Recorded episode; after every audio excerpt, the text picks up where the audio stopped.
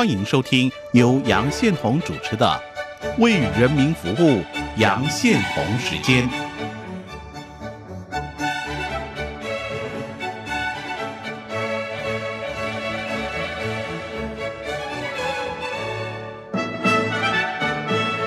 我是杨宪宏，大家好，这里是中央广播电台台湾之音，你现在收听节目《为人民服务》杨雄时间。我们的节目播出时间是每周一到周五晚上十点三十分首播，第二天的凌晨零点十五分重播，也可以上网收听。我们的网址是三个 W 点 R T I 点 O R G 点 T W，欢迎大家上网收听。今天焦点访谈，我要访问的是台湾辅仁大学日文学系教授何世胜老师啊。日本德仁太子即将在五月登基为天王。日本政府最近公布的新年号是令和，引起新闻的热潮。根据民调，七成以上的日本民众对此新年号有好感。当然，新天皇的一举一动备受关注。根据报道，德仁即位之后第一位接见的外国贵宾呢，极可能就是美国总统川普。报道是说，川普又在六月大阪召开二十国高峰会议及团体之前呢。在五月二十六到二十八号，特别要拜访日本，要跟登基为天王的德仁来进行会谈。计划如果不变，川普将是日本新天王第一位接见的外国领导人了，当然也是最重要的外国贵宾了。可是新天王首先不是会见其他人，而是美国总统哈。呃，六月在大阪召开二十国高峰会议啊，是德仁登基之后第一个大型的国际会议跟外交活动啊。根据了解，在 G20 啊峰会期间，安倍将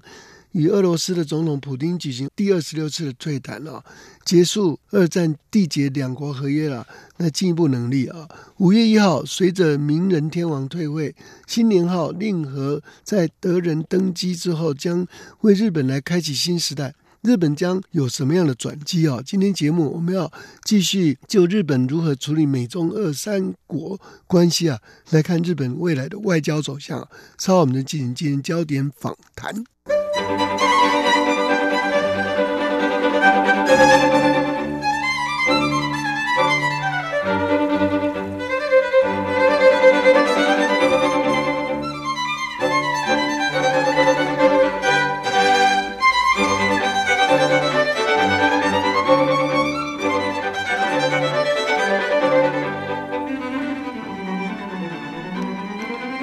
这是中央广播电台台湾今现在收听节目为人民服务杨秀之间进行焦点访谈，我是杨向红。我们今节目的现场贵宾是台湾辅仁大学日文系的教授何世胜老师，何老师你好。哎，向红兄，各位听众大家好，欢迎何老师来到节目啊。德仁太子即将在五月一日正式登基为日本天皇啊。报道是说，川普可能是第一位他要会见的外国元首啊。你怎么看这个安排传达的意义呢？当然，我想这是一个重要的外交讯号了。实际上，这个中国大陆在中日关系里面啊，他们本来是希望抢头香啊。就是说，这个在六月这个集团体的时候啊，习在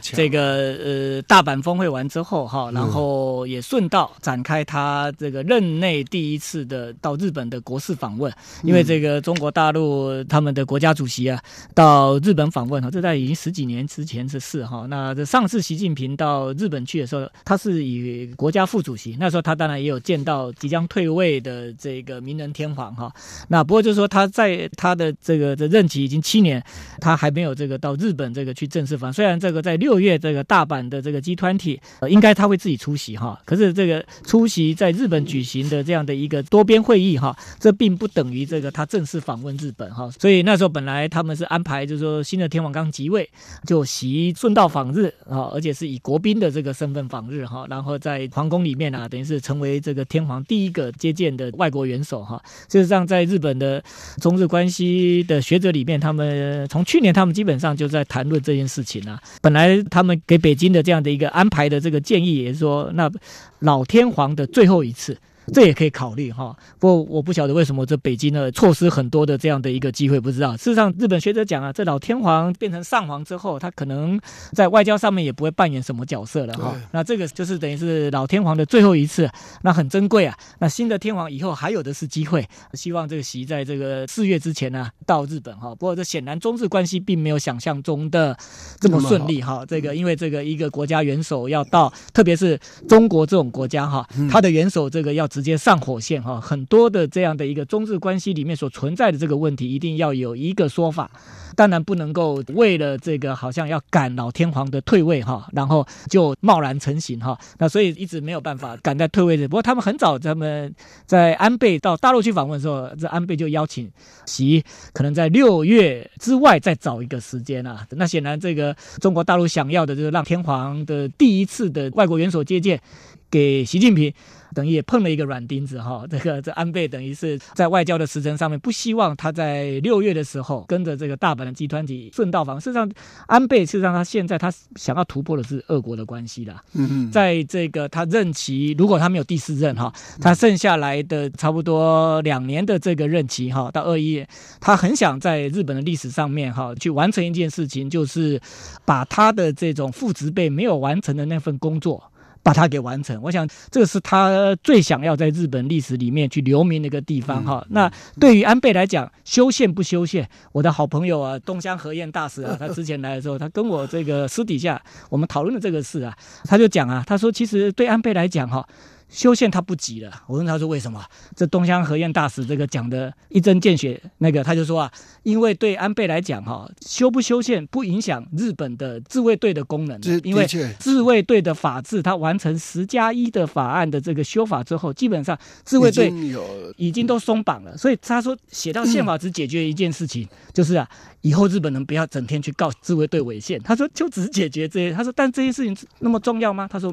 不重要。他说，对安倍比较重要，就是日俄关系能够真的达成所谓的正常化。现在虽然日俄虽然在这个一九五六年那个时候鸠山一郎的时候，第一代的日本自民党的总裁鸠山一郎那时候就完成这个日苏国交正常化。可是日苏国交其实并没有真的正常，因为他们没有签和平条约，所以在日俄关系里面，基本上就是说从国际法上来看的话，他们还处于一种法律上的交战状态。那所以对安倍来说的话，他。他要把这个东西给处理掉，特别是他希望也能够啊，顺带的在北方四岛上面有一点点进展啊。所以啊，安倍在六月的时候，其实重点是放在普京啊，也不是放在这个习近平的身上哈。那所以我们可以看到，就是说五月份，川普要先去踩线了。可能六月集团体是不是川普还会再到日本？这个我们就比较不确定。为什么？因为因为川普很多这种多边会，他是叫 Pence 去，那他自己不见得会去。可是他五月二十六号他会进行正式的这个访问哈，而且这里面实际上只有一个目的，就是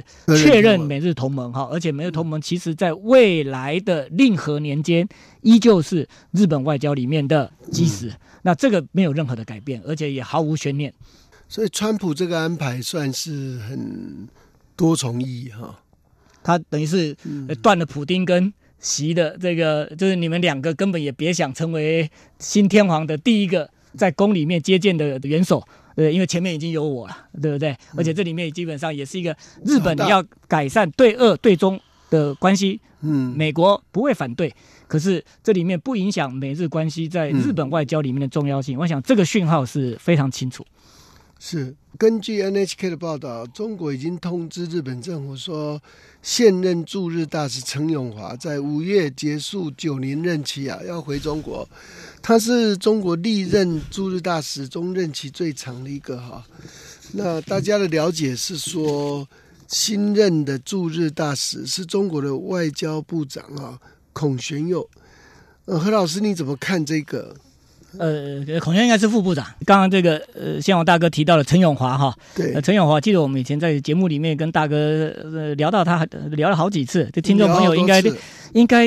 觉得这个人好像没有什么新闻哈。然后，但是这个人我们为什么常提到他？因为这个在他死日。九年，对不对？这九年其实中日关系除了这一两年有改善之外，事实上，呃，整个陈永华大使在任的期间，中日关系并不好。那时候我记得我们在节目里面的这个大哥会啊，稍微用激将法哈，讲说呃，你中国大陆啊，这个在抗议什么？你有本事就把大使召回啊，对不对？叫回来。我记得我们叫他这个叫了他，对啊，对，叫了他，他去啃，他从来都不敢。他这个，而且中国大陆也不敢真的把他大使给不敢了，不敢给召回啊。那陈永华基本上我们讲是，在中日的关系里面啊，他为什么可以摆那么久？这里面不是说他重要，或是他真的是一个干练之才啊？我跟这个一些日本朋友解读是，他根本没有作用。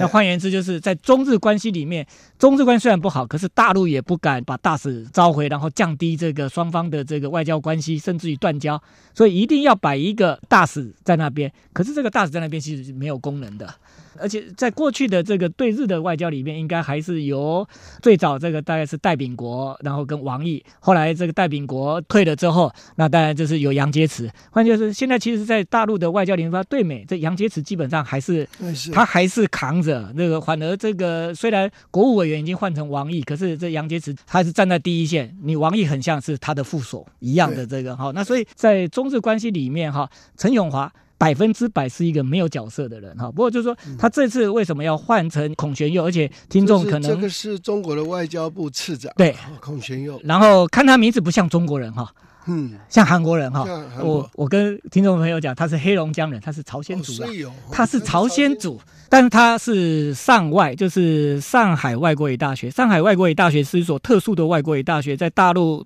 共产党在以前革命的时候。就为了培养共产党里面的涉外的这些人士所设立的一个这外国语大，换句话说，这是他们等于是上海的一个为了培养外事人才的党校啦。他是这边毕业的，是这边的日语系毕业的哈。那所以当然他是一个日本语人，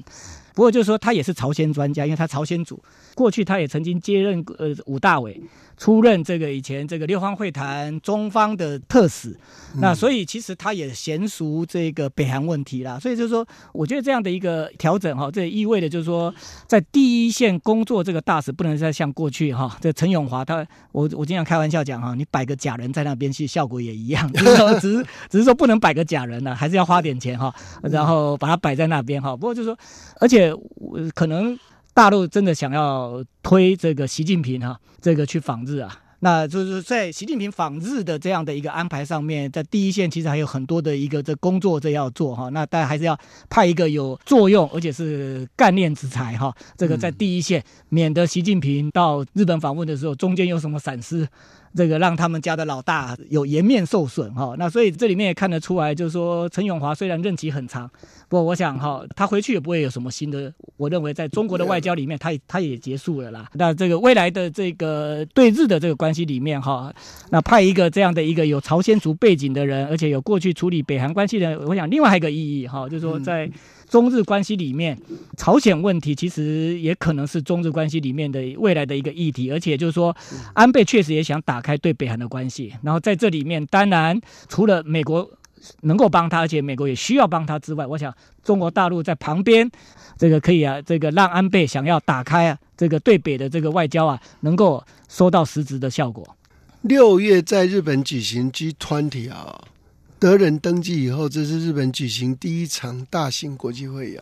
你怎么看这一次的集团你在日本呢？这集团你在日本，日本这个我认为。当然，这个是新天皇即位之后的日本的外交的盛世哈。那当然，这集团体其实对于这个日本哈，它在整个全球化里面哈，它对于这些经贸议题的这样的一个这发言，这个是绝对重要哈。那所以这也意味着就是说，日本在未来的整个这国际政治里面哈，它还是一个大国啦。那不因为像有些人这个认为说日本可能在后冷战时期它已经萧条了三十年，那日本的国力渐弱哈。可是其实日本这个国家，我想在未来的这样的一个东，不只是东亚，我想乃至于全球，那甚至于就是说在未来的这样的一个大国博弈当中哈，它也不见得就是呃只有是一个这个好像是呃跟过去冷战时代的这样的一个美国的这样的一种。所谓的复从的一个关系，我想在这个新天王即位之后的一个机一个在日本举办的首场的，而且是非常大型的这样的一个主要工业国家之间的这个会议，日本应该会提出自己对于这样的一个，特别是现在。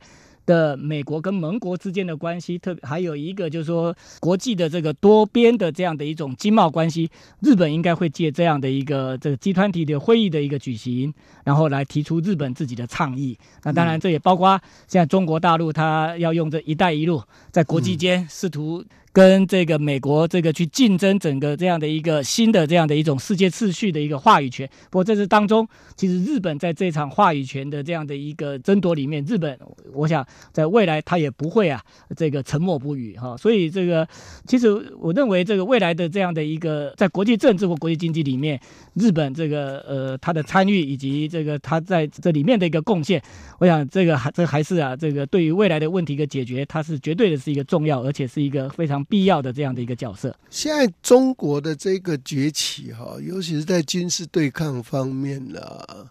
经济侵略方面，哈，跟“一带一路”啦这些一切，看你看最近欧盟发表的报告，哈，就说日本的就几乎是认为中国是经济侵略了，哈，然后不同制度，哈，不同的制度的入侵，这种。语气，那日本其实是在最前线了，所以你认为这个 G 团体，呃，很多人是认为说，现在川普正在印太这个策略上啊，台湾其实已经被整编进去印太策略里头哈。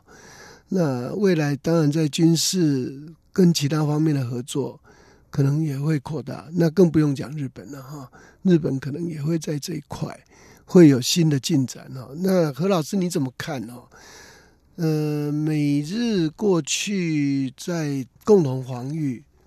的目标，跟今天的力度以及它的方向性上面。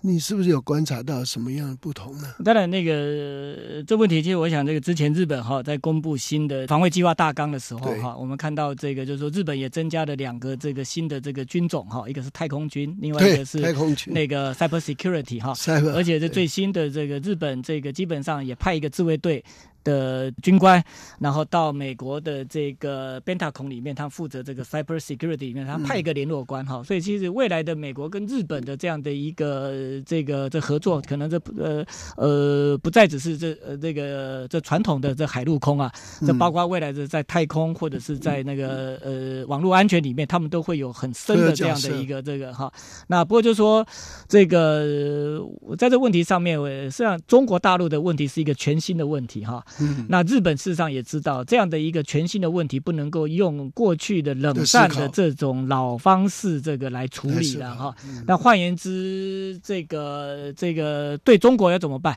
实际上，这个这日本基本上他是用两手策略了。两手，那就是五百齐头真以呃这个他是以前的日本防卫大学的校长，在现在的国分良成之前哈，他是校长，他讲他在接受这个这访问的时候讲的很好哈。他说我们当然。要以国防作为一个这个后盾，而且要这个有这样的一种实力。嗯，可是就说不要忘记，他说这国防这个是最好不要用到的手段。我我经常讲，它很像买保险，没有人会为了要用这个保险而去买保险哈。那个那个那那他说这个对这个的我们要准备好。可是他说我们如何获得安全？那中国大陆基本上还是会在外交上面主动去出招啊。那所以事实上在这个中日关系里面哈，我觉得说日本事实上安倍他现在要推动跟中国的这个关系的一个改善，我想也带有这样的一种思考了。那那那所以这个就是说这个呃这习当然他想要这个这个呃这个他们用大陆的话叫做这弯道超车啦。弯道超车。那不过就是说在弯道超车的时候，其实日本。日本的经验其实还是很值得他们的这个 ok 这个去学习哈。事实上，所以他也要拉拢日本，对他也要拉拢日本，而且这个就是说，事实上，日本曾在一九一九八零年代的时候就有弯就有弯道超车的这个机会，他们很有经验哦。但是在日本基本上并没有超车。没有。哦，那那那那不过日本还是这维持一定的这样的一个在国际间的这样的一种实力跟影响力，嗯，所以我就觉得就是说，在未来的中日关系里面，当然我们也希望就是说中国大陆能够呃呃，就日本来讲的话，成为一个区域的这样的一个就是 plus 的一个这样的一个力量，哦，但是这里面基本上这个可能日本认为我们这些国家我们要有耐心，然后一起的来对中国大陆做一些。些事情，那才能够让中国大陆的一个崛起不至于成为我们的一个踏边之患。嗯，变成一个心腹之患哈。这个其实这个是也是，呃，所以安倍现在呢正在要利用 G 团体高峰会跟俄罗斯总统普京要举行第二十六次会谈哦，要加速两国的和平条约的谈判。在双方最重要领土争议上，也就是北方四岛，俄罗斯叫做南千岛群岛哈的主权问题啊，嗯，要找到解决，可以吗？你觉得这一次？当然，那个日俄关系里面最困难还是刚刚先我大哥你讲到的这个南千岛群岛。呃，不过我认为，事实上，如果说从从法理上来讲，我我认为日本主张南千岛群岛是有一点是有是有依据的啦。那个，我认为就是说这个，但是。呃，在国际政治里面哈，这俄国向来这个他的战争不会空手而归，那他把它当成是一个这个二战之后的这样的一个结果哈。换言之，就是说四岛这个俄国并不想这个这还他。不过我认为这安倍可能他会采取一个模糊化这个四岛主权的，就换句话他不会放弃。那所以这里面这个就是说，他们现在有一些这个就是说呃这个为了要突破。跟俄国的关系哈，他们希望能够就签一个所谓的一个在和平条约之前先签一个框架。哦，换言之就是双方接租一个就是一个进程，那我们共同的来解决这个问题，然后最后迈向这样的一个和平条约的一个缔结。那换言之就是让整个和平条约的这个实现有一个开始哈。那不过就是说怎么解决这个北方四岛，我就这个未来俄国其实，在和平条约签订之后，可能他也不会归还北方四岛。我认为这个。旧金山合约里面可能有一个这个经验可以让日本这个来学，日本也有人在提这个哈，就是说，呃，旧金山合约里面第三条，对，就是这个有关于这琉球的这个问题，这琉球的这个主权是日本的，嗯，可是，在战后日本没有马上的这个，他在那时候把这个行政权交给美国，嗯。然后那时候美这这美国在主权上面还是认为日本对琉球有所谓的潜在主权，那所以。这个潜在主权这个观念，未来他们呃，就是我们叫做剩余主权啊。这个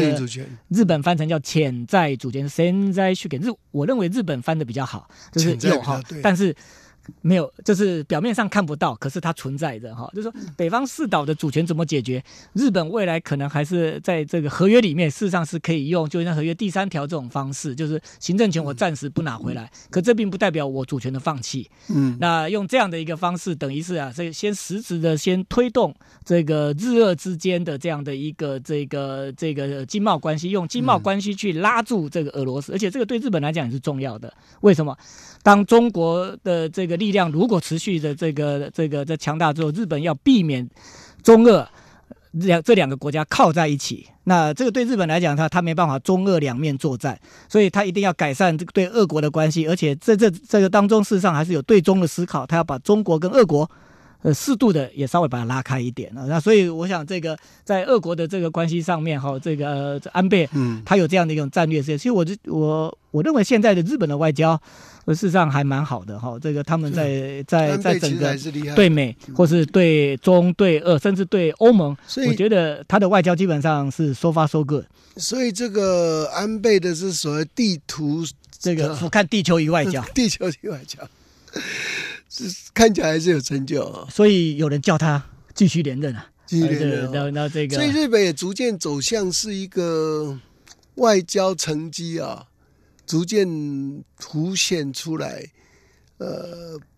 可能比内政对安倍在外交上面做的比内政好。那个呃，这个呃，因为他内政其实还有一些未解的问题哦，可是因为外交成功了以后，就呼声很高。其实，其实内政问题，其实最主要的还是日本的人口老化太严重啊。对，这实在是那这没办法，这个这安倍他也不是神仙呐。然后这个，所以所以所以就他在外交，他在外交上面比较容易做出这个这成绩。而且就是说，当一个老化的一个日本哈，如何维持他在整个这国际间的这样的一种影响力？我想这也需要用。而且就是说，一个少子化日本。它也不可能变成以前的这样的一个所谓的这种军事大国，那他要获得安全，还是要有这样的一种全方位的外交，对，外交做深入。那是我们台湾也要学习的。其实我们台湾哈，这个在外交上，我们台湾真的没有在外交，我们是一个比较年轻的国家哈，真的没有经验。但是我们的邻国的日本，事实上这个这个他在呃这外交啊，